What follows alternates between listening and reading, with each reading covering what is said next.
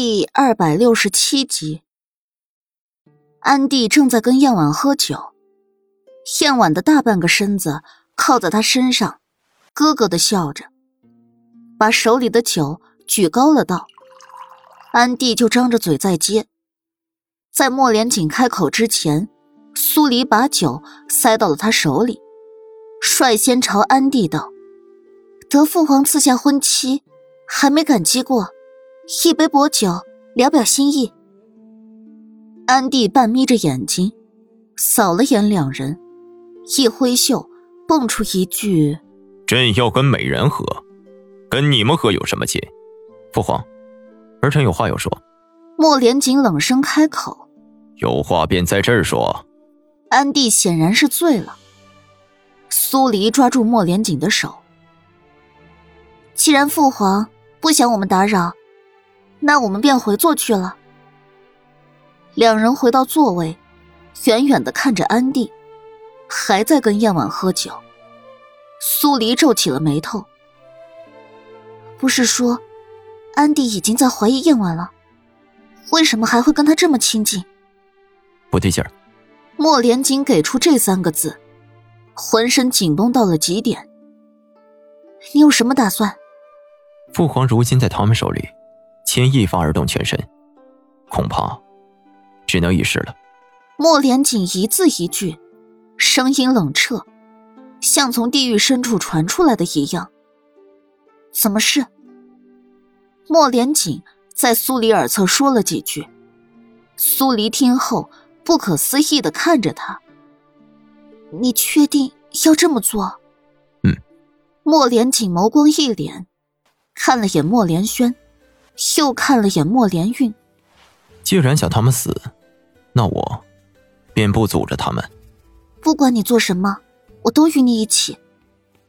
苏黎点点头，伸手握住莫连锦的手，十指相扣，仿若只要有他在身边，他就什么都不怕。中午的宫宴闹到了傍晚，皇亲国戚不动，文武百官开始出宫。安帝正在醒酒，燕婉陪着，没人知道燕婉对他做了什么。直到文武百官都离了宫，两国使节也走了，安帝才由燕婉扶着从内殿里走了出来。他的醉意已经减轻了不少，但总觉得他那双眼睛浑浊不堪，失去了往日的精明算计。莫连锦让苏黎留在原地，他想亲自去找火药的下落。苏黎答应，坐在位置上没动，时刻注意着莫连轩与莫连运的动向。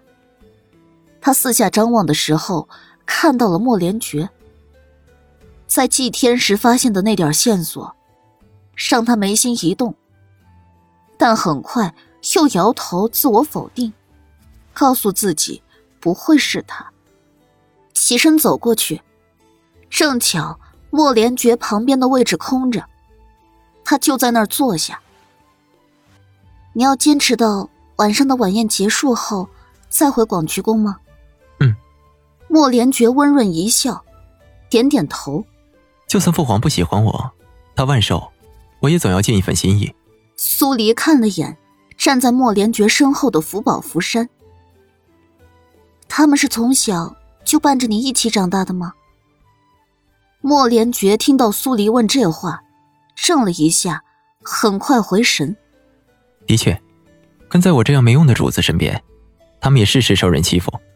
苏黎还想多问，但又怕如果这件事儿是自己想错了，那他现在问的这些问题势必会伤到莫连觉。咽下到嘴的话。没再多说，倒是神情一脸，劝了他一句：“你听我的，上福宝福山，送你回广渠宫。晚上的宫宴，你就不要参加了。”嗯，莫连觉不解，眼底却划过一抹极其复杂的神色。恕我不能多说，总之，你听我的没错。是不是出事了？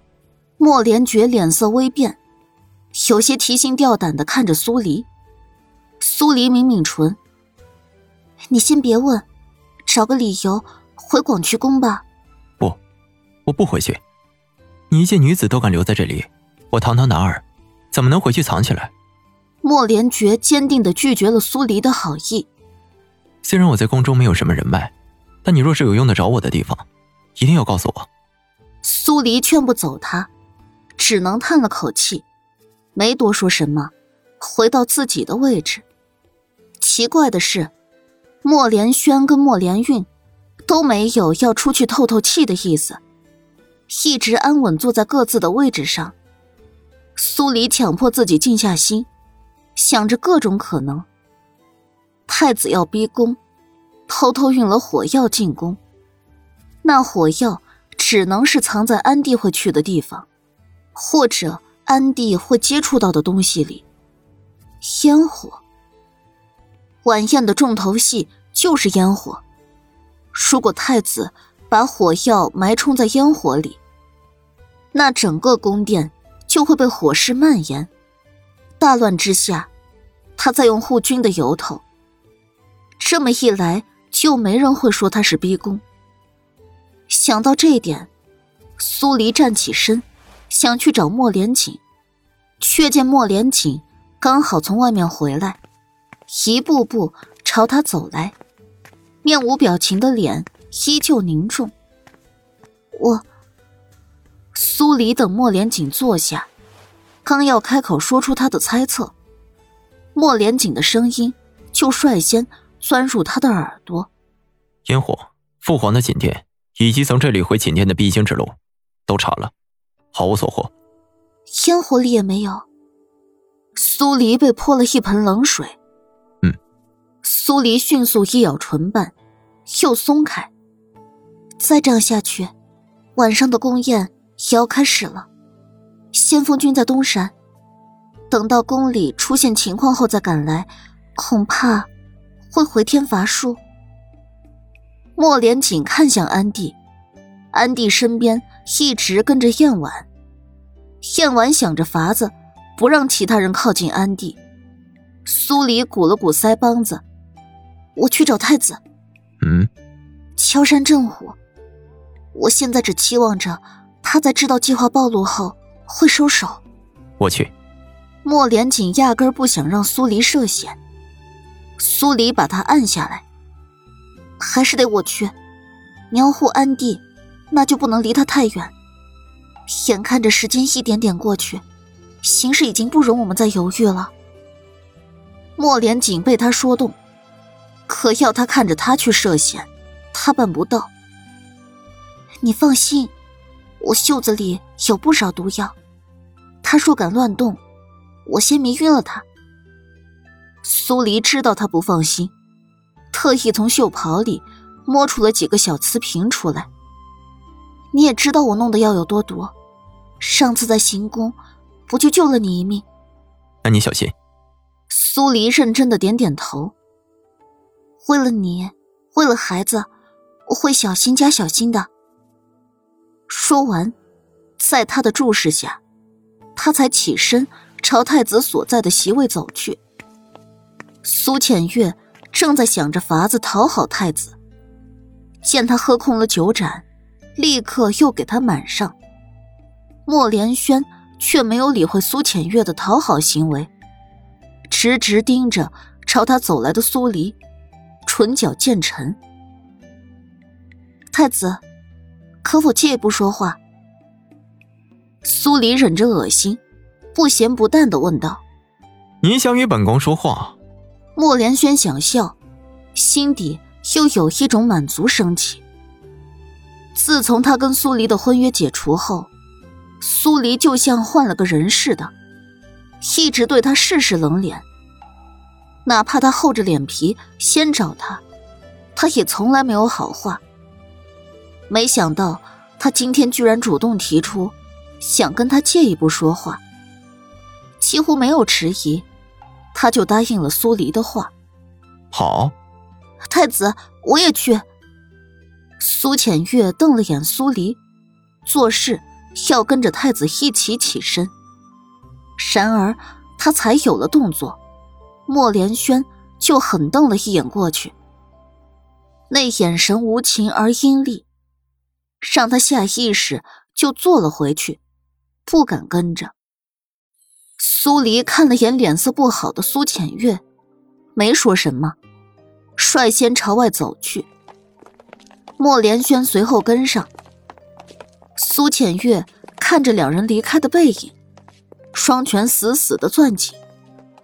如果这里不是皇宫，他会忍不住想把桌案上的东西全都砸了。苏黎跟莫连轩步出宫宴大殿的时候，太阳已经西沉。他没有去太远的地方，径直上了离宫宴大殿不远处的一处楼宇长廊，站在上面。可以把宫宴大殿看得一清二楚，有好几个皇亲国戚也带着家眷上来纳凉。但是莫连轩跟苏黎出现后，纷纷告辞，退了下去，把地方腾给两人。莫连轩所站的方位，正好只能看到苏黎的半张白脸，眉眼干净透彻，像坠了满天星辰似的。晶亮的，让人看上一眼就挪不开眼。苏黎对他赤裸裸的直视，有点厌烦，身体一转，把半边黑脸露给他看。果然效果杠杠，他只看了一眼，立刻就把视线挪开，看向宫宴大殿的方向。找本宫何事啊？苏黎想了想，没有拖泥带水，直接道。今天我去太后宫里的时候，遇上了宋海岩的人。说到这儿，苏黎止住了话头。莫连轩不屑的勾唇：“海岩的确是本宫的人在运送。那太子殿下，肯定知道海岩里掺了火药吧？”苏黎冷笑。莫连轩抓住长廊护栏的手一紧，视线在苏黎脸上停留了几秒。重新错开，你找本宫，便是想说这事儿。对，我还想问问你，把火药藏在哪里了？莫连轩得意的挑眉，丝毫没有因为这件事儿被苏黎挑破而害怕。怎么，堂堂的战王妃也猜不到本宫将火药藏在了哪里？苏黎见他这么熟视无睹，心脏一紧，暗叫一声不好。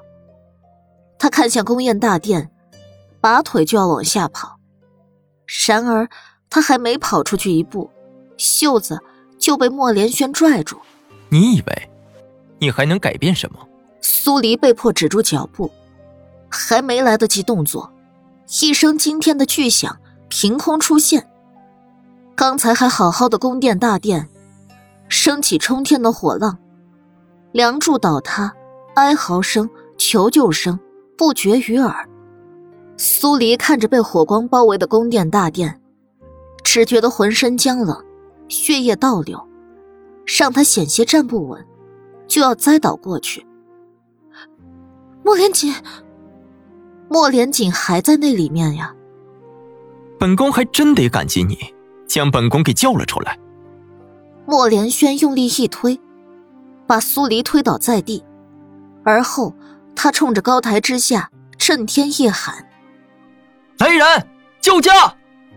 苏黎回过神的时候，莫连轩已经掠下了高台。他挣扎着爬起来，飞快的朝楼下跑去。路上，他把飞罐扔了，把身上能摘的重东西都摘了。尽管这样，跑下高台的时候还是迟了一步。莫连轩跟苏林城的人，把整个宫宴大殿围住。进出里面救人的人全是他们的人，其余人就算想进，也被他们以护驾为借口挡在了外面。王妃，青木听到爆炸声响，掠到了苏黎身边。王爷呢？苏黎的瞳孔里全是火，心尖都在颤。他还在里面。莫连锦还在里面，王妃在外面等着，属下这边进去。青木说着，就要往里闯。太子的人立刻把青木挡下。大胆！眼下刺客还未寻到，没有太子殿下的命令，谁也不能入内。我是战王爷的人，管你是谁的人，没有太子殿下的命令，谁也不能入内。苏黎不管三七二十一，拿出袖子里的药粉，就朝着那几个侍卫撒去。几个侍卫顿时昏倒在地，青木飞掠入内。苏黎拿过一桶水，把自己浇湿，在太子的人围过来前，跟在青木后面也冲了进去。他捂着唇鼻，一靠近火浪，浑身就像被放在烤箱里烤。再加上古代的建筑大多是木质结构，一旦起火，火势只大不小。不停有人被救出来，跟苏黎擦肩而过。但他看不到莫连锦在哪儿，只能凭着记忆朝莫连锦所坐的位置走去。里面浓烟滚滚，上视线只限定在几步范围内。莫连锦，苏黎一边找一边叫。就在他往里走了几米远的时候，莫连轩正护着安帝往外走，跟在安帝身后的还有后宫嫔妃。以及太后，再接着就是莫连运跟纯贵妃。见苏黎在往里走，莫连运不动声色的抬手劈向一根已经着火的梁柱，梁柱应声而倒，朝着苏黎所在的方向砸了下去。苏黎听到声响，转头的瞬间正好看到莫连运收手的动作。梁柱砸下得很快。他左右两边都是蹿起的火苗，还没等他判断出哪个方向受伤害最小时，一双手从左侧伸了出来，把他扯向左边。砰！梁柱倒下，苏黎心有余悸的看着眼前的画面，好险！如果晚一秒，他现在已经被砸成了肉饼。因为他进来之前把自己浇湿过。虽然刚才从火苗上方跨过，但没被伤到。但